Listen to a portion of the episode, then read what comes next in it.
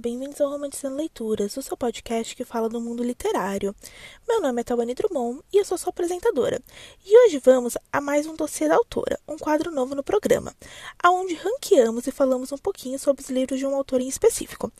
Essa semana iremos falar da Karina Risse, uma das autoras nacionais mais famosas que temos. Eu amo os livros da Karina, ela é uma das minhas autoras favoritas de romance. E ela já escreveu vários livros que eu já favoritei na minha vida. Como este ranqueamento irá funcionar? Aqui iremos falar de todos os livros individuais que ela lançou, porém eu acho que é impossível falar de Karina Risse sem falar da série Perdida. Então incluiremos ele aqui, porém dividiremos a saga em três. Os primeiros três volumes da série contarão como uma entrada, Perdido, Encontrado e Destinado, pois contam a história de Sofia e Ian Clark. Prometida que conta a história de Elise e Lucas como outra entrada, e Desencantada com o plot de Valentina e Leon conta como a última entrada, referente a essa série. Neste podcast não falaremos de Indomada, que apesar de ser um livro que eu quero muito ler, eu ainda não tive a chance. Quando acontecer, ele terá um episódio próprio aqui. Então, sem mais delongas, vamos lá. Em nono lugar, no mundo da Luna. A vida de Luna está uma bagunça. O seu namorado a traiu, o seu carro vive na oficina e o seu chefe não sabe nem seu nome. Ela trabalha como recepcionista numa entrevista a fatos e furos, mas o seu sonho é ser uma grande jornalista. Afinal, foi o que ela estudou para. Quando o quadro de funcionários é drasticamente resumido, ela se vê assumindo a coluna de horóscopos. Ela não acredita nessas coisas, ela nem sabe como fazer um mapa astral, mas é claro que ela aproveita a chance. Nisso, muitas confusões acontecem juntos com o romance avassalador. Posso ser a minoria aqui, mas eu não gosto nem um pouco desse livro e é o único da série que eu não releria. Eu sei que ele é muito querido entre os leitores e a nota dele é bem alta em sites como Scooby e Goodreads. Então, não quero ficar falando mal. Mas eu acho a leitura desse livro muito arrastada. A Luna é uma protagonista bem chatinha e os dramas dela não me convenceram. E tudo que eu queria era chacoalhar a mesma. Porém, esse livro tem pontos positivos sim, como a leitura de horóscopos que a Luna faz, que são as minhas partes favoritas da leitura. Os personagens secundários, como a sua avó e sua melhor amiga Sabrina, eram fofíssimos. Fora o mocinho Dante, que é literalmente um sonho e tudo que eu quero para mim. Em oitavo lugar, Menina Veneno. Sendo uma releitura da Branca de Neve, Menina Venena é contada pelo ponto de vista da madrasta Malvina nos dias atuais. Esse livro é bem curtinho, ele tem apenas 192 páginas e ele serve a função dele, que é entreter o leitor durante uma tarde. A Malvina arranca várias risadas do leitor, sendo uma protagonista bem engraçada. No fim, esse livro só está tão abaixo na lista porque se você conhece os livros da Karina, sabe que eles são apaixonantes. E esse, apesar de bem divertido, não é mágico. Sétimo lugar, Prometida. Contando a história de Elisa Clark, irmã de Ian, esse livro se passa três anos depois que eles voltaram do futuro. Elisa sempre foi uma boa garota e sempre se conformou com as regras da sociedade, tentando se manter longe de escândalos. E na única vez que ela ignorou essas regras, ela acabou noiva por causa de um beijo. Tudo estaria bem se seu noivo não a detestasse, tanto que ele tanto que escolheu viver em outro continente. Mas quando Lucas está voltando para o Brasil, Elisa tem que trabalhar nos seus sentimentos pelo médico. De todos os dossiês da autora que eu fiz, esse é o mais difícil, porque a partir daqui, todos os livros eu dei cinco estrelas. Então, como fazer um ranking disso e quais pontos desclassificar para dizer que é o melhor ou pior? E eu digo isso entre parênteses. Mas o motivo desse livro estar nessa posição é que, apesar de amar Elisa e todo o romance dela com Lucas, os dois tinham um grande problema de comunicação. Elisa e Lucas eram dois teimosos e que, se eles parassem e conversassem, 90% dos problemas desse livro poderiam ser evitados. Então, e muitas vezes eles me deram nos nervos e eu queria chacoalhar os dois, principalmente o Lucas, para que eles conversassem e pudessem se explicar. Mas, mas ao mesmo tempo, eu não conseguiria parar de ler esse livro. Ele é maravilhoso. Em sexto lugar, mentira perfeita. Júlia não tem tempo para distrações. Ela é brilhante e esforçada. O grande problema é que ela sempre deixa sua vida pessoal de lado. Quando, quando sua tia Berenice, a mulher que a criou, fica gravemente doente, Júlia, em um momento de desespero, se encontra inventando um noivo na esperança das melhoras da saúde da sua tia. Magicamente, a tia melhora, mas agora que ela saiu do hospital, Júlia se vê tendo que achar um noivo de verdade, já que a mulher está gastando todas suas economias em um casamento dos sonhos. Nisso entra Marcos Cassini, um mulherengo irritante que também tem uma série de problemas, e um acordo entre eles parece ser a melhor solução. Eu amo, adoro e vivo por plots de casamento por conveniência. De todos os clichês literários, esse mexe com meu coração de uma maneira que eu só consigo suspirar. Eu vou ser bem sincera que se eu pegar todos os livros da Karina Risse, eu consigo sempre fazer os mesmos elogios. Eles são bem escritos, os casais têm uma química bem legal e o romance aquece os nossos corações. Então, a única justificativa para este livro estar um pouco mais abaixo dos outros é que aqui ele lida com diversos temas mais pesados do que a Karina geralmente retrata. Então, ele não é tão levinho de se ler. Ao mesmo tempo, no momento que esse livro foi lançado, a fórmula da Karina já estava um pouco batida. Gente, esse era o terceiro livro com uma mulher na capa de vestido branco. Não tem como continuar assim. Em quinto lugar, Desencantada. Tudo que Valentina deseja é sair da casa do pai e da madrasta e viver com dignidade. Está passando da idade dela se casar e ela até cogita um pedido de casamento, mesmo o pretendente não sendo o homem dos seus sonhos. Tudo muda quando ela conhece Leon Novas, o misterioso capitão espanhol, atrevido e até mesmo mal educado. Valentina ficaria muito feliz se nunca mais visse o capitão, mas graças a um equívoco, ela se vê noiva do mesmo. Poderia uma garota desencantada com a vida ter um final feliz? Eu vou ser bem sincera que eu não esperava gostar tanto desse livro quanto eu gostei, mas ele é incrível. Eu acredito que todos os leitores sentem um pouquinho de ódio da Valentina antes de chegar no livro dela. Afinal, ela é uma das pretendentes do Ia antes da Sofia chegar.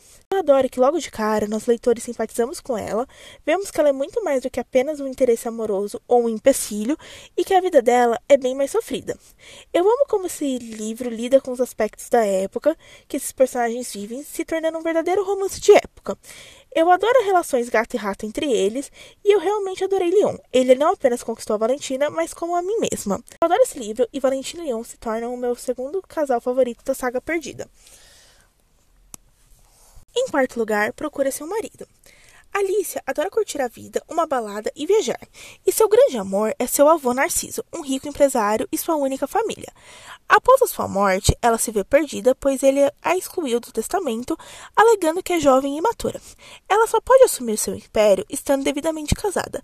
É claro que ela não quer se casar, então ela decide bular o testamento com um plano maluco, que é arranjar um marido de aluguel. Entre vários candidatos, apenas um faz o coração da nossa protagonista bater mais rápido. Esse foi o meu primeiro livro lido da Karina, então eu posso dizer com absoluta certeza que ele tem um lugar mais que especial no meu coração. Eu adoro esse livro, ele tem uma das minhas tramas favoritas, que é Fake Dating, ou Relacionamento Falso, junto com Enemies to Lovers. Eu amo um livro onde eles se odeiam, mas precisam um do outro. Alice e Max são perfeitos um para o outro, são muito fofos, eu quero guardar os dois num potinho. E apesar de fazer tanto tempo que eu li esse livro, eu tenho as cenas guardadas dele na minha cabeça, como se eu tivesse lido ontem. Por exemplo, a cena da chuva, que se você leu, você sabe. Eu amo ver o amadurecimento da nossa protagonista aqui, e eu sempre vou ter um lugar especial nesse livro no meu coração. Eu mal posso esperar para a HBO Max liberar o filme. Em terceiro lugar, Amor sob encomenda. Melissa está totalmente focada na carreira dela e nem pensa em se casar no momento. O grande problema é quando ela descobre que o seu namorado comprou um anel de noivado. E o pior de tudo, ele não vai pedi-la em casamento, mas sim a sua outra namorada. Ela se vê produzindo o casamento do seu ex-namorado. A bagunça da sua vida aumenta quando ela também se vê dividindo o apartamento com Nicolas Cassini, um homem irritante, cínico, mas muito lindo. Melissa deve focar no trabalho, afinal toda a sua família depende dela financeiramente, mas o problema é que Nicolas confunde a sua razão e emoção. Você, caro ouvinte, já se lembra de pegar um livro e não conseguir parar de ler o mesmo? Pois bem, para mim, Amor sob Encomenda foi este livro encomenda já começa com um boom de coisas acontecendo, informações sendo dadas ao leitor. Mas ao decorrer do livro, as coisas vão se explicando e o leitor, nós, conseguimos entender de onde os personagens vão vindo. Melissa é uma personagem que eu sempre vi a internet tratando ela como uma chata, mas eu consigo discordar desse argumento. A vida dela está uma bagunça, a família dela é totalmente dependente dela e ela está numa situação horrenda no trabalho.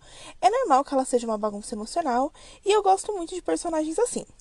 Já Nicholas, ele segue bem a linha de mocinhos da Karina Risse, charmoso e todos os personagens estão apaixonados por ele, menos a nossa protagonista. Eu realmente gostei dele e eu acho que da série Procura Seu Marido, ele foi o meu favorito. Eu adorei as temáticas de casamento, o luxo e as vibes tropicais que esse livro tinha. Adorei os dilemas morais de que Mel teve que lidar também. Eu acho que esse livro é uma mistura perfeita de romance com um pouquinho de drama, e o motivo dele estar tão alto nesse ranking é que eu me diverti horrores lendo ele. Em segundo lugar, Perdida, Encontrada e Destinada. Sofia é uma garota da cidade que ama a modernidade e a facilidade da tecnologia. Ela é uma mulher independente que não quer se casar. Após comprar um celular novo, ela se vê perdida no século XIX. Enquanto tenta voltar para casa, ela é acolhida pela família Clark. Com a ajuda de Ian, ela embarca numa busca frenética atrás de respostas para entender o que está acontecendo, mas ela não percebe que o seu coração tem outros planos. Caro ouvinte, eu sei o que você está pensando. Como assim Perdida não está em primeiro lugar? E temos dois motivos para isso. Eu amo o primeiro lugar de paixão, então não tinha como ser outro nesse ranking. E o segundo é: enquanto Perdida é um livro perfeito, sem defeitos, encontrado é uma ótima sequência, Destinado é um dos livros mais maçantes que eu já li na minha vida. E como eu me propus a jogar a história de Sofia e Ian aqui, eles não poderiam ter o primeiro lugar. Mas isso não quer dizer que eles são o casal de livros da Karina Risse. É o tipo de livro que eu recomendo para todo mundo, e até mesmo já fiz a minha mãe ler ele, de tão bom que é. Ele tem momentos marcantes do primeiro encontro de Ian com Sofia, onde ele ficou abismado com a roupa dela, e é o fato que eu nunca mais vou conseguir olhar para uma folha de alface do mesmo jeito e ficar pensando como seria meu cabelo no século XIX pela falta de condicionador. Há o grande mistério do segundo livro e com o rio da Verne numa sociedade sem antibióticos. E Sofia e Ian são perfeitos um para o outro. Os personagens coadjuvantes são ótimos e eu fico feliz que tanto Elisa quanto a Valentina ganharam mais destaques no futuro. Eu amo como o livro lida com assuntos sérios, mas ao mesmo tempo não perde a leveza. Eu sei que esse livro tem algumas polêmicas, mas não quero falar delas. Eu só quero enaltecer Perdida. Como uma leitura engraçada e divertida que me fez me apaixonar pelos livros da Karina. Eu mal posso esperar para ler Indomada e ver o que a filha desses dois estão aprontando. E, em primeiro lugar, Quando a Noite Cai. Briana Pinheiro não é nada sortuda. Sempre que ela está por perto, algo de errado acontece. Só este mês, ela foi demitida três vezes e ela realmente precisa da grana, já que a pensão da família dela não vai nada bem. Mas não é só por isso que Briana anda perdendo o sono. Quando ela dorme, ela é transportada para terras distantes, em um mundo de espadas, castelos e um guerreiro irlandês que rouba o seu coração. Depois de ser demitida novamente, ela cruza com Gael O'Connor, que lhe oferece uma vaga de emprego na sua empresa. O único problema é que ele é igualzinho ao guerreiro dos seus sonhos. Brianna acaba misturando fantasia e realidade e acaba se apaixonando pelo seu chefe. Em uma viagem à Irlanda, sentimentos explodem e ela vai descobrir que o seu conto de fadas está em risco. Esse livro, ele é tudo de bom. Ele é uma mistura de fantasia romance e mistério. A história de Brienne e Gael é apaixonante. Eu amo como fizemos a história deles nos sonhos, mas temos os paralelos com a realidade. Gael é o meu mocinho favorito da Karina. Eu amo a personalidade dele, o jeito misterioso e como ele se preocupa com Brianna. E Brianna é gente como a gente, determinada, mas estabanada. Então eu me senti muito representada. Esse foi o único livro da Karina que me fez rir, chorar e me deixou com o coração quentinho é o meu favorito e eu recomendo ele mais que tudo nessa vida. Em conclusão, esse foi o dossiê da autora mais difícil de escrever até aqui.